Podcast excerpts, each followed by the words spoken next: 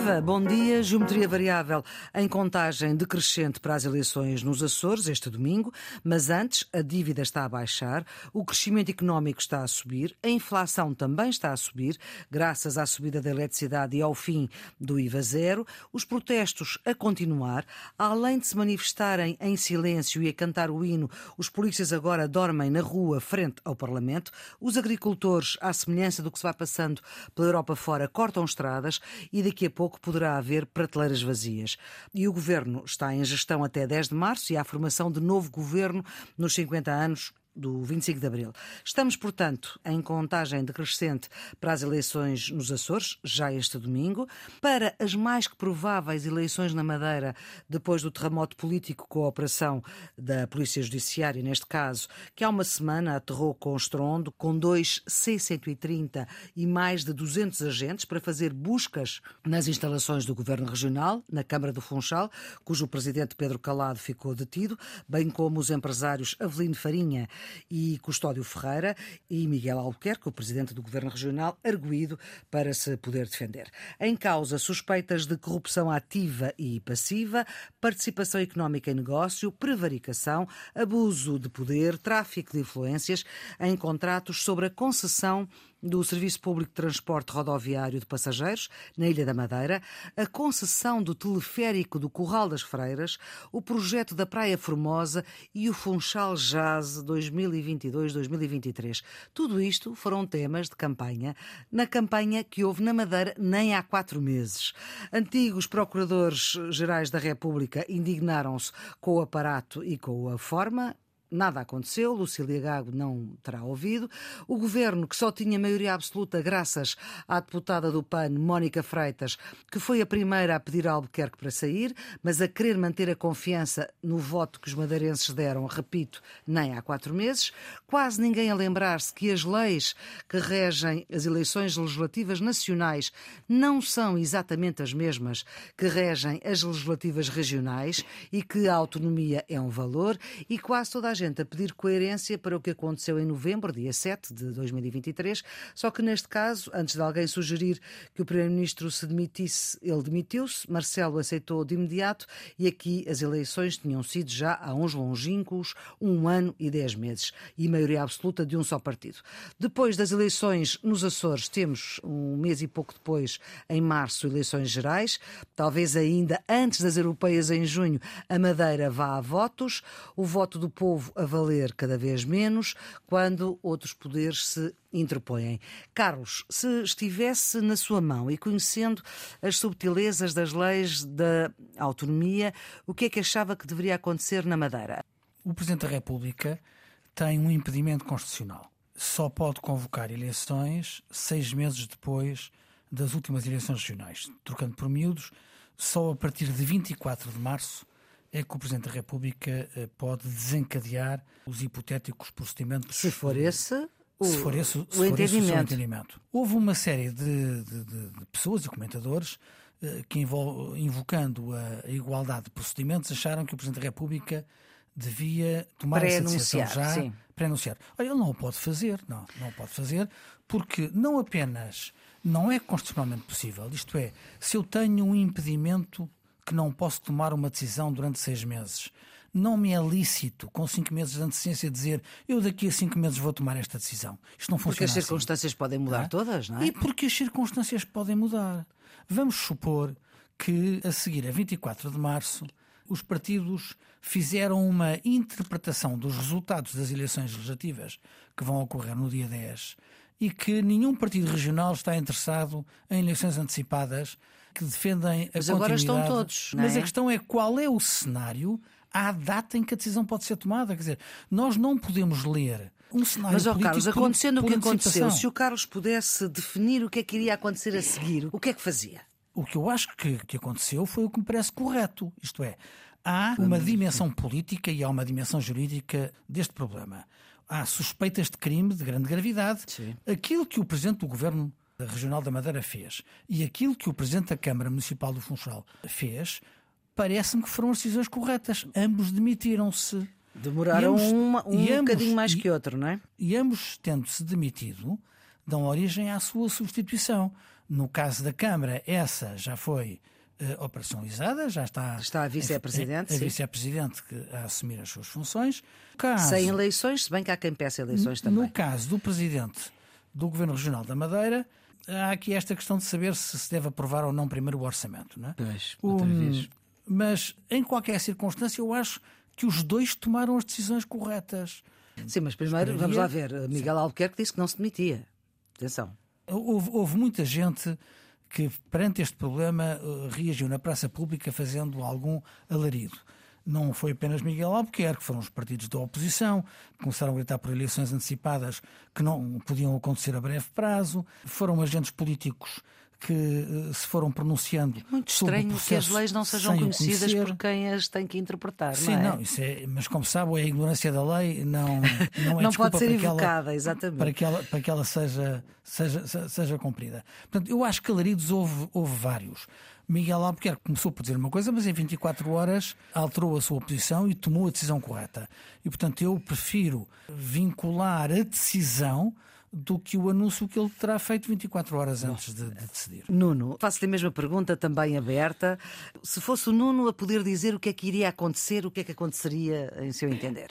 Há uma coisa que é certa, e o que é certo é que o Presidente da República está constitucionalmente inibido de dissolver até seis meses eh, depois Só a das partir do dia 24 eleições. de março, porque as últimas eleições foram a 24 de setembro. Portanto, Exatamente. o povo madeirense foi às urnas há menos de quatro meses. E, portanto, só a partir dessa data pode tomar essa decisão.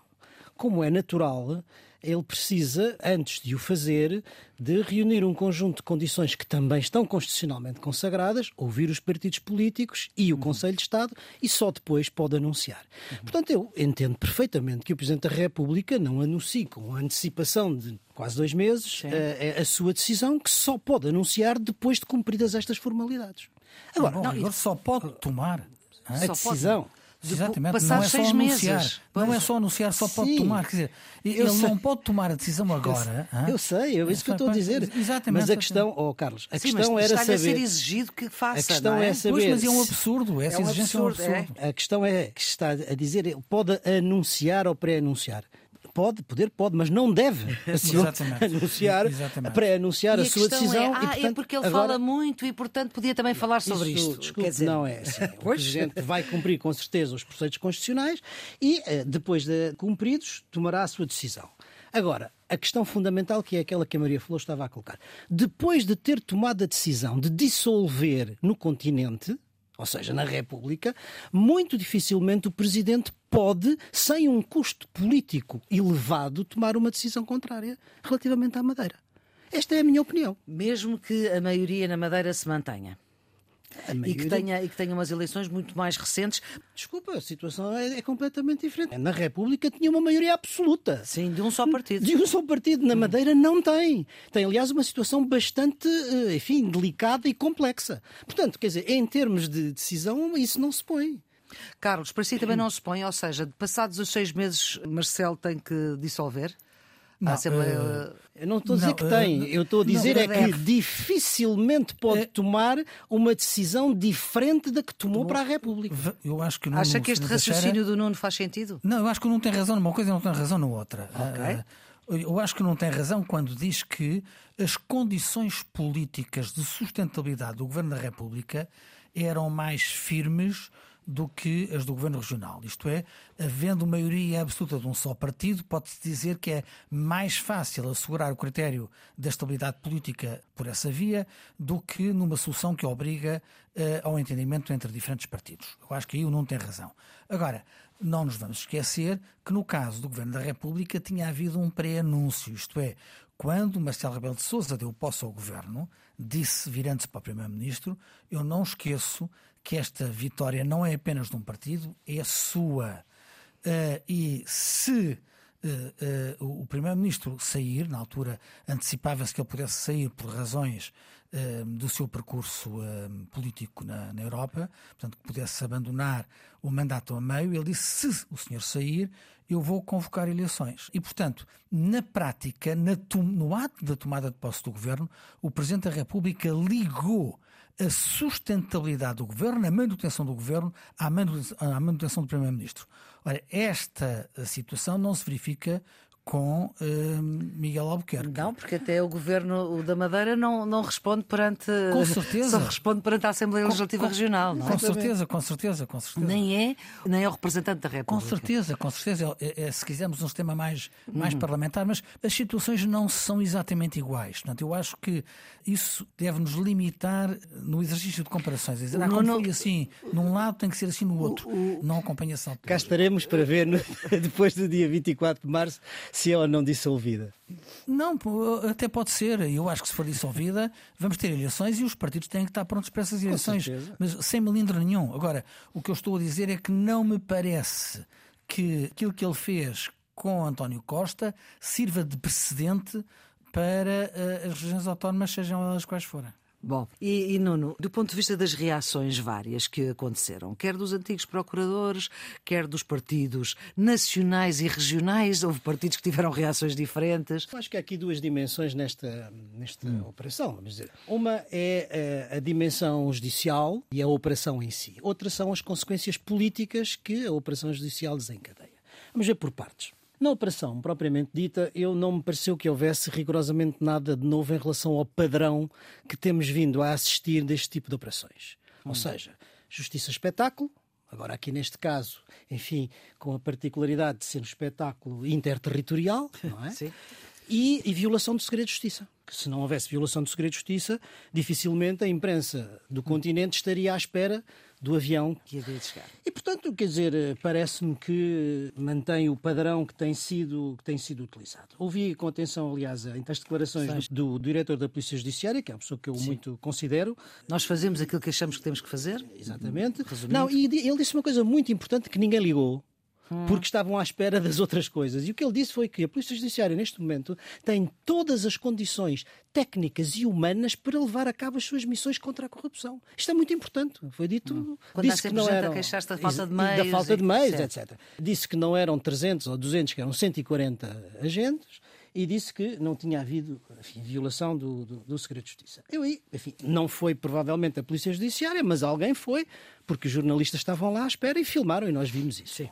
Em relação às reações, eu não acho... Não foram, foi nos 630, isso é que não. Não, não foram, não Mas... foram.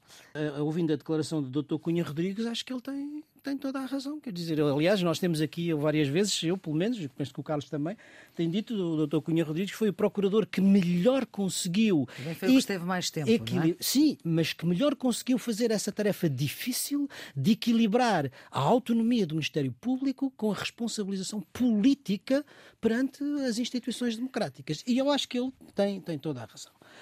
Agora, há uma coisa que eu também devo dizer. Eh, quer dizer, com certeza que todos os preceitos legais foram cumpridos, obviamente, não, não é isso que está em causa. Senti desconforto ao ver a Força Aérea Portuguesa exposta numa operação espetacular de, de investigação criminal. Senti desconforto. Segundo, as, as, consequências, as consequências políticas, que é obviamente é inevitável o paralelismo com a situação que tinha ocorrido umas semanas antes com o governo. Sim.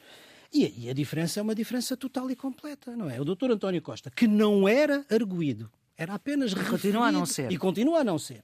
Para não pôr em causa a dignidade da função de Primeiro-Ministro, demite-se no ato. Uma atitude de grande dignidade. Não foi essa a atitude do Dr. Miguel Albuquerque. O Dr. Miguel Albuquerque Demorou mais quis, tempo a tomá-la. Sim, quis, e quis continuar e disse na primeira reação que queria continuar ah, no governo. Sim. Portanto, não estava em causa a dignidade da função. Depois, também se deve dizer que quando se demitiu, quando tomou essa decisão, não o tomou de modo próprio. Nem sequer o tomou sob pressão do líder nacional do seu partido. Foi o PAN, que foi aliás, senhora que, aliás, Freitas. Que, aliás, perdeu uma excelente oportunidade para se demarcar e para capitalizar até politicamente essa posição política, digamos, de demarcação em relação a essa situação.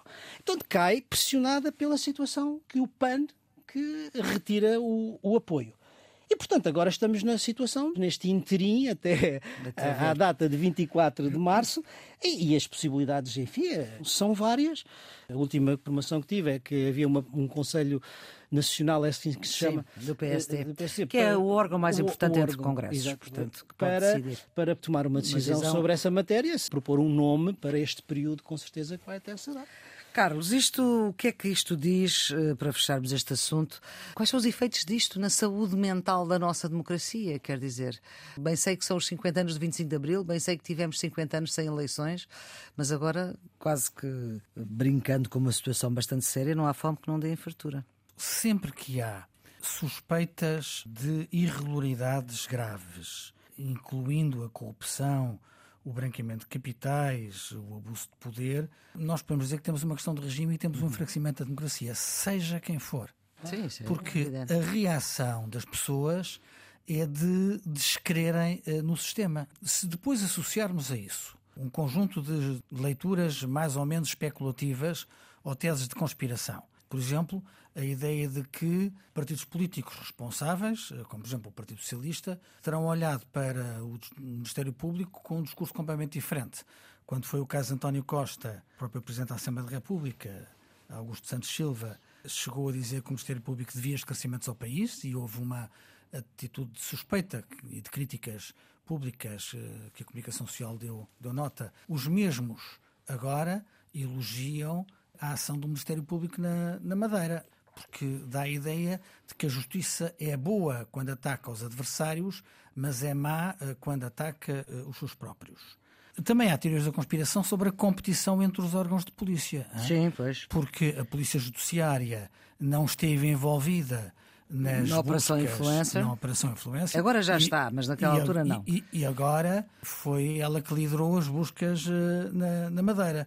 Portanto, tudo isto não ajuda a transportar uma imagem uh, limpa, quer das instituições, quer de, do funcionamento da, da, da, justiça e da democracia. Portanto, uh, uh, se me pergunta quais são as consequências, eu acho que as consequências são a ideia de que tudo isto fica um bocadinho enlameado.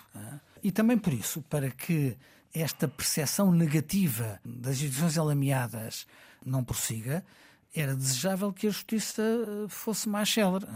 Mas evidentemente hum. que não compete aos decisores políticos definir qual é o rumo da justiça. A justiça tem o seu ritmo. Mas a verdade é que arrastar por demasiado tempo estes processos não ajuda à saúde da democracia. Eu há bocadinho dizia que o Dr. Cunha Rodrigues tinha a, a compatibilizado bem, digamos, a hum. autonomia do Ministério Público e a sua função. E a autoridade, não é? E a, e a sua autoridade e a responsabilização perante as, as instituições públicas. O que isso quer dizer é que a justiça tem o seu tempo, que não é o tempo da política. Sabemos. Mas há muitas vezes ações de justiça que têm, inevitavelmente, consequências políticas. Pois, é e essa, essa é uma responsabilidade também do Procurador-Geral da República, avaliar. Será que este tipo de operações, neste momento pré-eleitoral, era absolutamente necessário ser feita aqui, quer no Governo da República, quer no Governo. Podia ter sido feito antes? Podia ter sido feito. Ou seja, é preciso também avaliar, muitas vezes, o impacto que tem a justiça na condução, digamos, na, eu, na, na, eu na compreendo, eu e compreendo isso, e isso é. faz parte também das funções eu, de quem dirige eu, as, o Ministério Público, neste caso. Eu compreendo a posição do Nuno, mas acho um bocadinho arriscado introduzir critérios de oportunidade política uh, na, uh, na marcha de um, de um, processo. Ou seja, havendo uma denúncia ou havendo uh, uh, indícios oh, graves. Oh, oh, Carlos, oh, Carlos, novas, oh, Carlos isto vinha de há três anos atrás. Só, isto, a gente sabia disto, isto foi tema de campanha. campanha exatamente. Sim. Não, isto não é uma coisa eu, que eu, tenha caído do céu aos trambolhões agora. E a substância da Operação Influencer também tinha não sei quantos, sei quantos anos. Eu portanto, mantenho. Portanto, eu mantenho dizer, sim, mas isso é... não é diferente daquilo que eu estava a dizer. Eu mantenho que a celeridade da justiça é bom para a saúde da democracia pois, pois e é bom para o prestígio ah, da justiça. Com certeza. Porque o atraso dos processos não apenas vai erudir a confiança nas instituições, e como vai enfraquecer, como vai enfraquecer a confiança na justiça. Sim, nesse ponto estamos de acordo, mas eh, aqui o que não houve justamente foi celeridade. Isto enfim, demorou imenso claro. tempo e vai cair justamente no momento em que tem um em que, em que é óbvio que tem um efeito político. Pois, e que pode permitir eh, uma teoria da conspiração. E, e, que, e que pode permitir teorias da conspiração e que tem, inevitavelmente, efeito sobre a confiança dos cidadãos nas suas instituições. Exatamente. É que isso, essa é a parte que me preocupa a mim.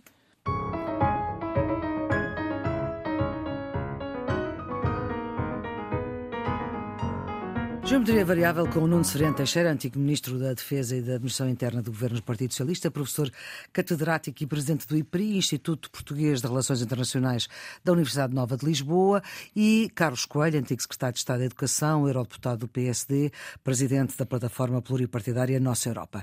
Isto não é só cá que os políticos dizem uma coisa num dia e outra no dia seguinte. Geralmente costuma haver umas eleições pelo meio, porque, enfim, apesar de tudo, sempre faz mudar um pouco as circunstâncias. Mas, para o presidente do Conselho Europeu, nem isso foi preciso. Ele partilhou um estado de alma, gostava de ser eurodeputado, mas afinal não. Isto é como se diz agora. Afinal, eh, fica até ao fim do seu mandato, que é novembro, ao mesmo tempo que vai ter como candidata de novo à presidência da Comissão Europeia a senhora Ursula von der Leyen, que ele deixou ficar em pé quando reunido com o líder turco. Enquanto isto, pela Europa, a Hungria conseguiu levantar o veto contra a ajuda à Ucrânia. Qual é que é o impacto disto tudo, destes anúncios também Carlos, em vésperas de eleições europeias? Bem, antes de mais, isto não ajuda nada uh, nem ao prestígio nem à reputação de Charles Michel. Charles Michel era presidente do Conselho Europeu, recordemos que. Uh, era e é. Sim, é. Charles Michel é presidente do Conselho Europeu. Recorde-se que, a seguir ao Tratado de Lisboa, esta função deixou de ser assegurada pelos primeiros ministros em cada seis meses no exercício da sua presidência, mas passou a ser um órgão eletivo. E Charles Michel tem, como a Flor acabou de dizer, um mandato até novembro deste ano. Olha, ele decidiu que iria interromper o mandato para ser deputado europeu. Portanto, anunciou que iria ser candidato nas eleições. Eh, e isso coincidiu aqui com a admissão de António Costa e, portanto, foi Exato. altamente valorizado, hipervalorizado essa, esse anúncio. E anunciou, portanto, que cessaria as suas funções como Presidente do Conselho no momento em que tomasse posse como deputado ao Parlamento Europeu. Olha, isto é uma grande irresponsabilidade porque é exatamente na fase final do mandato do Presidente do Conselho, isto é, a seguir às eleições europeias, em que o Presidente do Conselho tem de exercer a sua função de moderação para a distribuição dos chamados grandes lugares. Uhum. A, a, Europa eh, é uma construção eh, pluripartidária, plurinacional eh, e, portanto, à mesa das negociações estão apenas não diferentes sensibilidades regionais, não apenas diferentes sensibilidades regionais, mas também diferentes sensibilidades partidárias. É necessário conciliar numa solução harmonizada que, nos últimos tempos, Hum, viu este, este, este exercício ser ainda mais complexo com a necessária uh, paridade de género. E, portanto, nós precisamos de pessoas do Norte e do, e do, Sul, do Leste e do Oeste, dos grandes países e dos pequenos países, do PP, mas também dos socialistas e dos liberais, uh, homens e mulheres. Portanto, este puzzle é um puzzle de difícil articulação. O Presidente do Conselho Europeu é a peça-chave desse exercício e nós iríamos ficar sem Presidente do Conselho Europeu porque ele tomaria posse como uh, deputado europeu. O que eu acho, o que muitos comentadores em Bruxelas dizem, é que Charles Michel percebeu que não tinha hipótese de, nessa negociação, uh, assegurar uh, um lugar de topo para ele.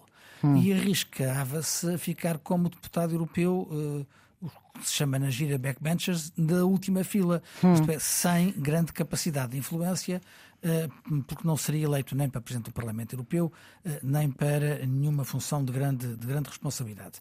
Eh, ele que não foi exatamente o melhor dos presidentes que passaram por esta função.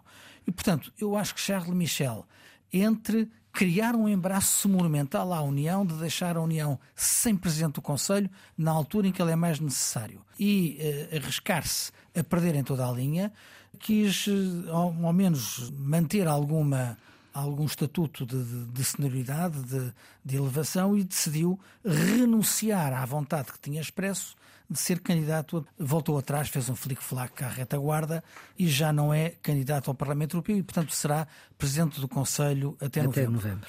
Agora, eh, toda e a gente. deixará olha, saudades quando toda a gente não deixa saudade. E toda a gente olha para Charles Michel como um, um presidente menor alguém que se precipitou em anúncios que depois volta atrás, alguém que cometeu graves falhas protocolares, hum. como aquela que. O Sofagate, não é? Uh, o Sofagate, uh, entre outras posições na política externa, em que ele não articulou as posições com o Presidente do Conselho, o espanhol Borel, e que deu a ideia de que cada voz que falava em nome da União dizia uma coisa diferente.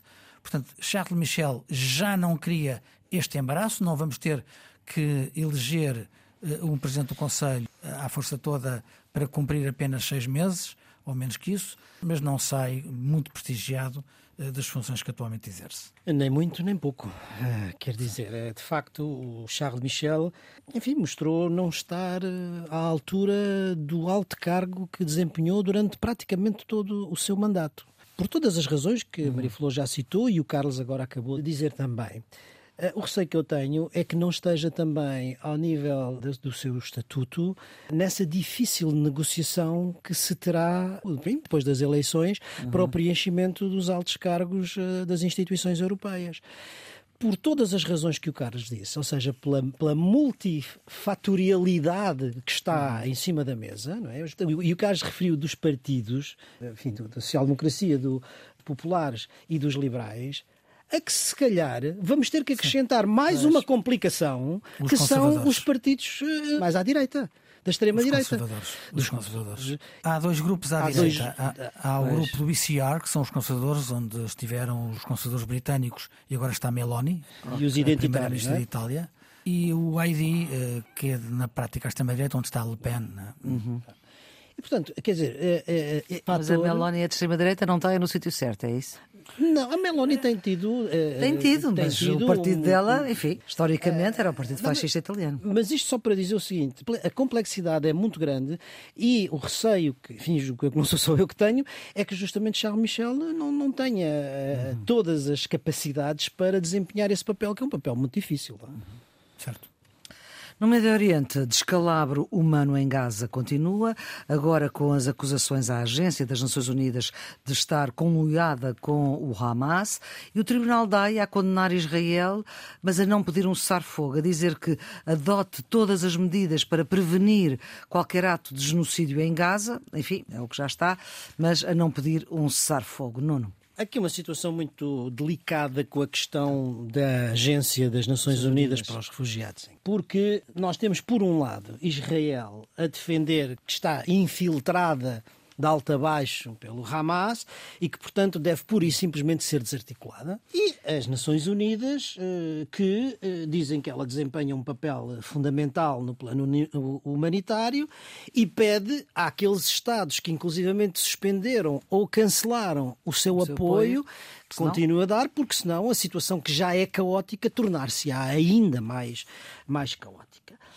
É preciso perceber o seguinte: esta agência das Nações Unidas não é uma coisa agora, é uma coisa que vem para resolver o problema dos refugiados que começa a partir de 1948 com a criação do Estado de Israel e que provoca um enorme êxodo de palestinianos em toda a região. E, portanto, esta é uma agência das Nações Unidas que trabalha desde 1950 e que apoia. Antes da criação do Hamas. antes da criação do Hamas.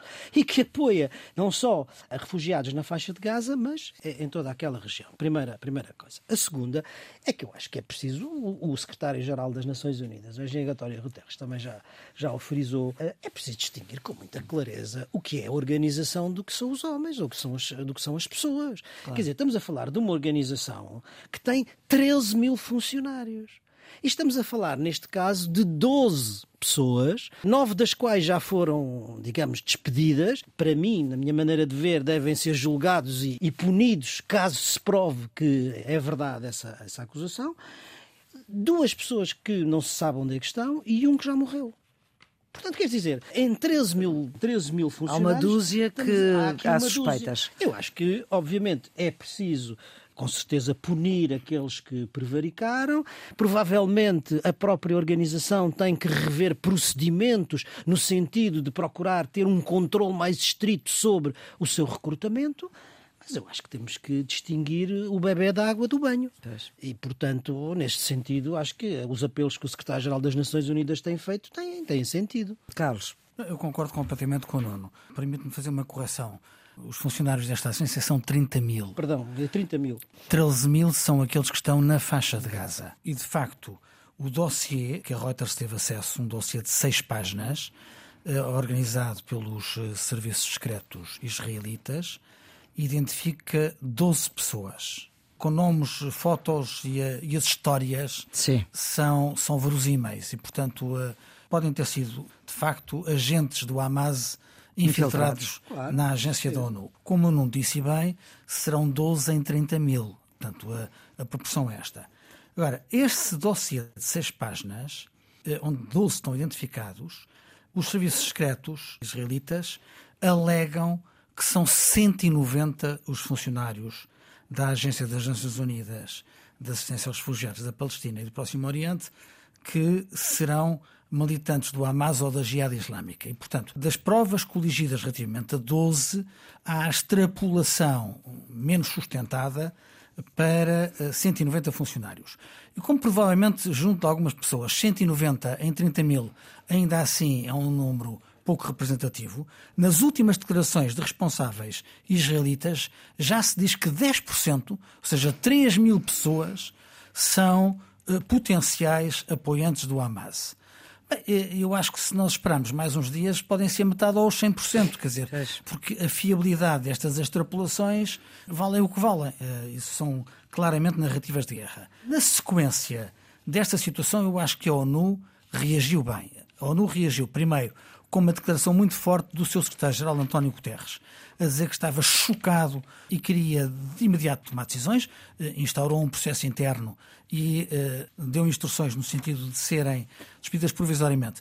As, as pessoas que, relativamente às quais uh, há provas coligidas, destas 12, uma delas já morreu, como o Nuno referiu, e portanto eu acho que a ONU reagiu bem, reagiram mal, a meu ver, os países que se apressaram a cortar o financiamento, financiamento. a esta agência.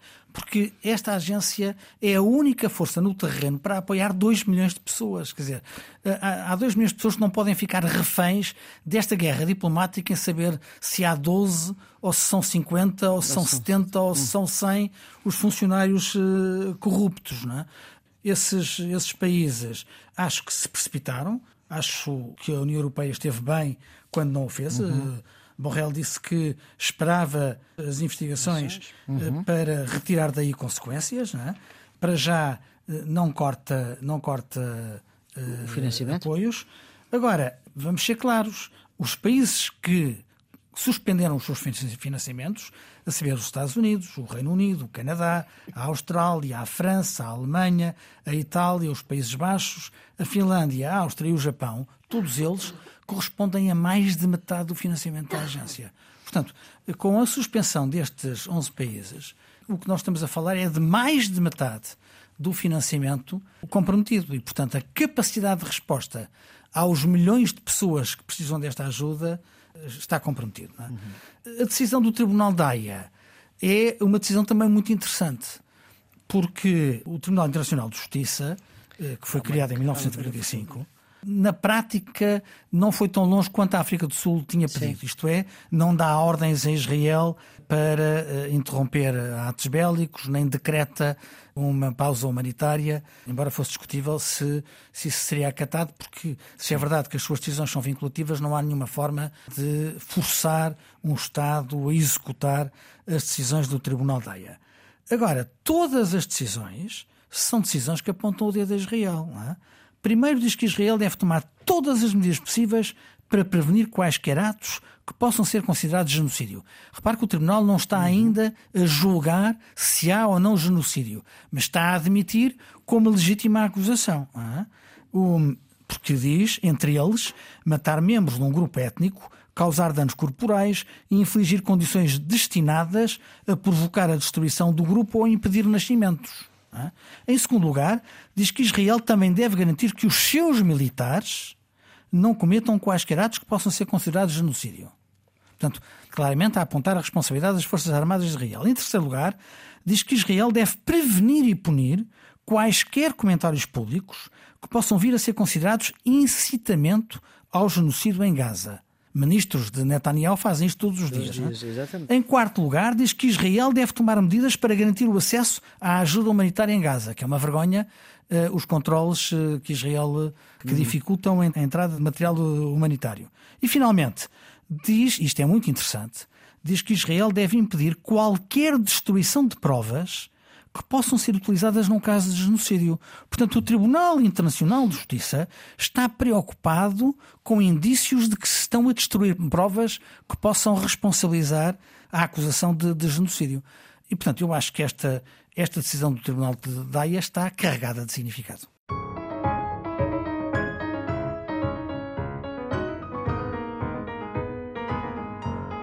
Ora, redondos, bicudos e quadrados. Nuno, o seu bicudo? Vai outra vez para Cabo Delgado. Nos últimos Moçambique. dois anos, eh, Cabo Delgado saiu dos radares dos noticiários, mas isso não significa que os jihadistas tenham sido derrotados. Estiveram a reorganizar-se e a ameaça no norte de Moçambique continua séria. Depois de vários ataques na zona costeira, a ocupação da vila de Mocujo representa um ponto de viragem. E um ponto de viragem não só no território, mas também na estratégia.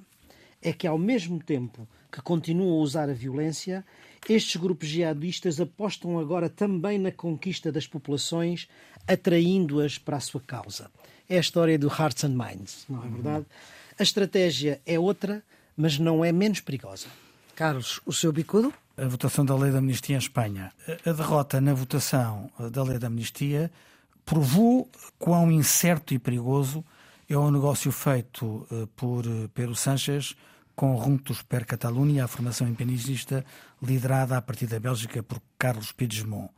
Na véspera da votação, ficou a saber-se que um juiz de Barcelona decidiu prolongar a investigação à alegada influência russa junto de pessoas do círculo de Carlos Puigdemont.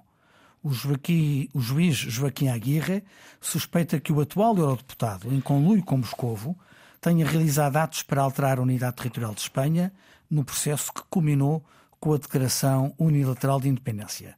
Se a acusação avançasse, Puigdemont não estaria abrangido pela lei da amnistia, que exclui o crime de traição, assim como delitos que atentem contra a paz do Estado e os interesses financeiros da União Europeia. Esta situação leva Sánchez a ter declarações que, a meu ver, uhum. são inexplicáveis. Depois de perder o primeiro grande teste, o Primeiro-Ministro espanhol vem dizer que o que está em risco é a própria lei da amnistia e não o seu governo. Muitos comentadores referem dois cenários. Ou Pedro Sánchez não fez bem as contas e se não apresentar uma lei da amnistia que seja à medida de runtos, o seu governo cai rápida e estrondosamente, ou cede e inclui a traição no acordo para que este possa elibar Puigdemont de todos os crimes que cometeu. Estou curioso para ver se Sanches consegue inventar uma terceira via e fiquei estarrecido quando vi Pedro Nuno Santos a visitar Sanches no dia desta votação. Quadrados, Nuno? O quadrado vai para o protesto dos agricultores.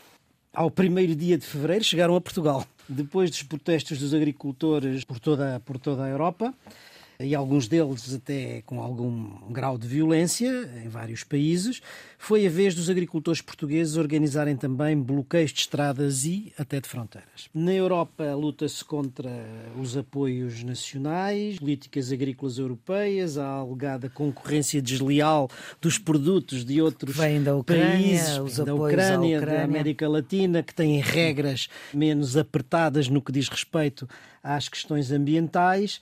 Em Portugal, não penso que seja ainda isso, é mais contra os atrasos, os atrasos. Uh, e, e, até os cortes eh, dos apoios à agricultura. O certo é que, mais do que a disrupção pode ser provocada pelos cortes das estradas, poderemos ter também, enfim, alguma crise de abastecimentos. Uhum. Esperemos que não, cheguemos, não se chegue a este, a este ponto. Carlos, o seu quadrado? Bem, não combinamos, mas é exatamente uhum. o mesmo. Concordo com o Nuno. Parece-me evidente que todos temos de nos comprometer com a transição verde e o combate às alterações climáticas, mas também temos de perceber o impacto que tem em setores como a agricultura e a sua competitividade com a concorrência desleal de países terceiros que não cumprem tantos requisitos. O problema, a meu ver, é a incapacidade das lideranças políticas responderem com leis inteligentes e competitivas. Em França, vemos o Primeiro-Ministro a ameaçar boicotar o acordo UE-Mercosul e a pedir uma exceção francesa hum. na política agrícola comum. Uh, isto quando em Portugal temos pagamentos da PAC com atrasos significativos e que estão a chegar com cortes inesperados aos beneficiários que investiram e que hum. assumiram compromissos financeiros contando uh, com uh, um financiamento que lhes tinha sido prometido. Infelizmente, a agricultura tem sido um prende pobre das políticas públicas e precisávamos em Portugal e na Europa de respostas concretas aos portugueses que os agricultores enfrentam. Porque vamos ser claros, precisamos de ter comida saudável, segura e de qualidade nas nossas mesas. E não o teremos se continuarmos a desprezar este setor estratégico das nossas economias. Vamos agora para os redondos, Nuno, o seu? Para o crescimento económico português em 2023, eh, superando as previsões quer do Banco de Portugal, quer do próprio Governo, o crescimento do PIB português fixou-se durante o ano 2023 em 2,3%. Sendo que o último trimestre registrou uma aceleração, evitando a recessão técnica. Prova de que a economia nacional, apesar de tudo, consegue compatibilizar as contas certas com o crescimento económico. E vale a pena dizer, tivemos esta notícia hoje. Nós gravamos é, à quinta-feira, como o ouvinte sabe. A dívida baixou dos 100% pela primeira vez em 14 anos. O seu redondo, Carlos? Para a decisão do Conselho Europeu. É muito importante que depois de dois meses de suspense tenha sido possível aos líderes da União Europeia chegarem, após 10 minutos, 10 minutos de reunião, a uma decisão sobre o apoio financeiro de 50 mil milhões de euros à Ucrânia. Isto significa que a Hungria cedeu face ao veto que tinha anunciado eh, há dois meses. Isto é particularmente importante porque, como sabemos, os Estados Unidos da América estão a marcar passo, divergências entre republicanos e democratas e já o clima pré-eleitoral não tem ajudado a resolver este problema e os Estados Unidos, na prática, eh, suspenderam a sua ajuda financeira a Kiev. A Europa, pelo contrário, aprovou esta semana 50 mil milhões de euros. Eu só espero que o recuo de Orbán tenha sido conquistado e não comprado. Isto é, uhum. que daqui a alguns meses não venhamos a saber que houve algum Uma tipo moeda de negócio troca. indesejável feito por debaixo da mesa. E pistas para este fim de semana, Carlos, qual é que é a sua? A minha é o humor. Não ria. Sim. O humor é um assunto muito sério. 100 anos de Sam. Foi esta semana inaugurado, quando se cumpre o centenário do nascimento do cartunista Sam, uma sala com os seus cartoons, desenhos, álbuns e outros. Fica no Museu Bordal de Pinheiro em Lisboa até 19 de maio. Sam foi um dos maiores Guarda cartunistas Ricardo, portugueses, é? tendo trabalhado para Notícias da Amadora, Expresso e finalmente no público. Artista de um humor subtil e inteligente, no qual o absurdo e o comentário social se conjugavam. Nesta sala conseguiram ver obras suas no período revolucionário de 25 de Abril, como também referência às suas personagens mais conhecidas, como agora recordou a Flor, o guarda Ricardo e a Margarite. E eu lembro-me também daquela cadeira, a cadeira do poder que está ali em frente ao Instituto Superior Técnico Sim. em Lisboa, que é uma cadeira onde ninguém se consegue sentar. Nuno. É, vamos ficar também nas imagens, mas vai para a fotografia e para a exposição de Eduardo Gageiro, que está patente na Cordoaria Nacional. Em Lisboa. Está integrada nas comemorações dos 50 anos do 25 de Abril, pelo que algumas das imagens que Eduardo Gageiro fez no dia 25 de Abril estão em destaque, mas é uma mostra que vai muito para além disto e são 170 fotografias que ilustram a vida eh, dos portugueses, de Portugal e dos portugueses, desde os anos 50 até 2023 nas suas várias dimensões, digamos, uhum. económica, social, política, cultural. Aos 89 anos de idade, Gageiro é um dos nomes cimeiros da fotografia portuguesa e o seu olhar sobre Portugal merece, merece ser visto. E é com esse olhar que fechamos esta edição do Geometria Variável para a Antena 1, para a RDP Internacional e em podcast na íntegra. Atenção, se nos está a ouvir na rádio, olhe que no podcast estão mais coisas, com Nuno Severiano Teixeira e Carlos Coelho, os residentes fixos deste programa de análise que pretende reter aquilo que mais importante se passou na semana. A produção é de Ana Fernandes, os cuidados da gravação de João Carrasco, a edição de Maria Flor Pedro Pedroso. Tenha uma boa semana.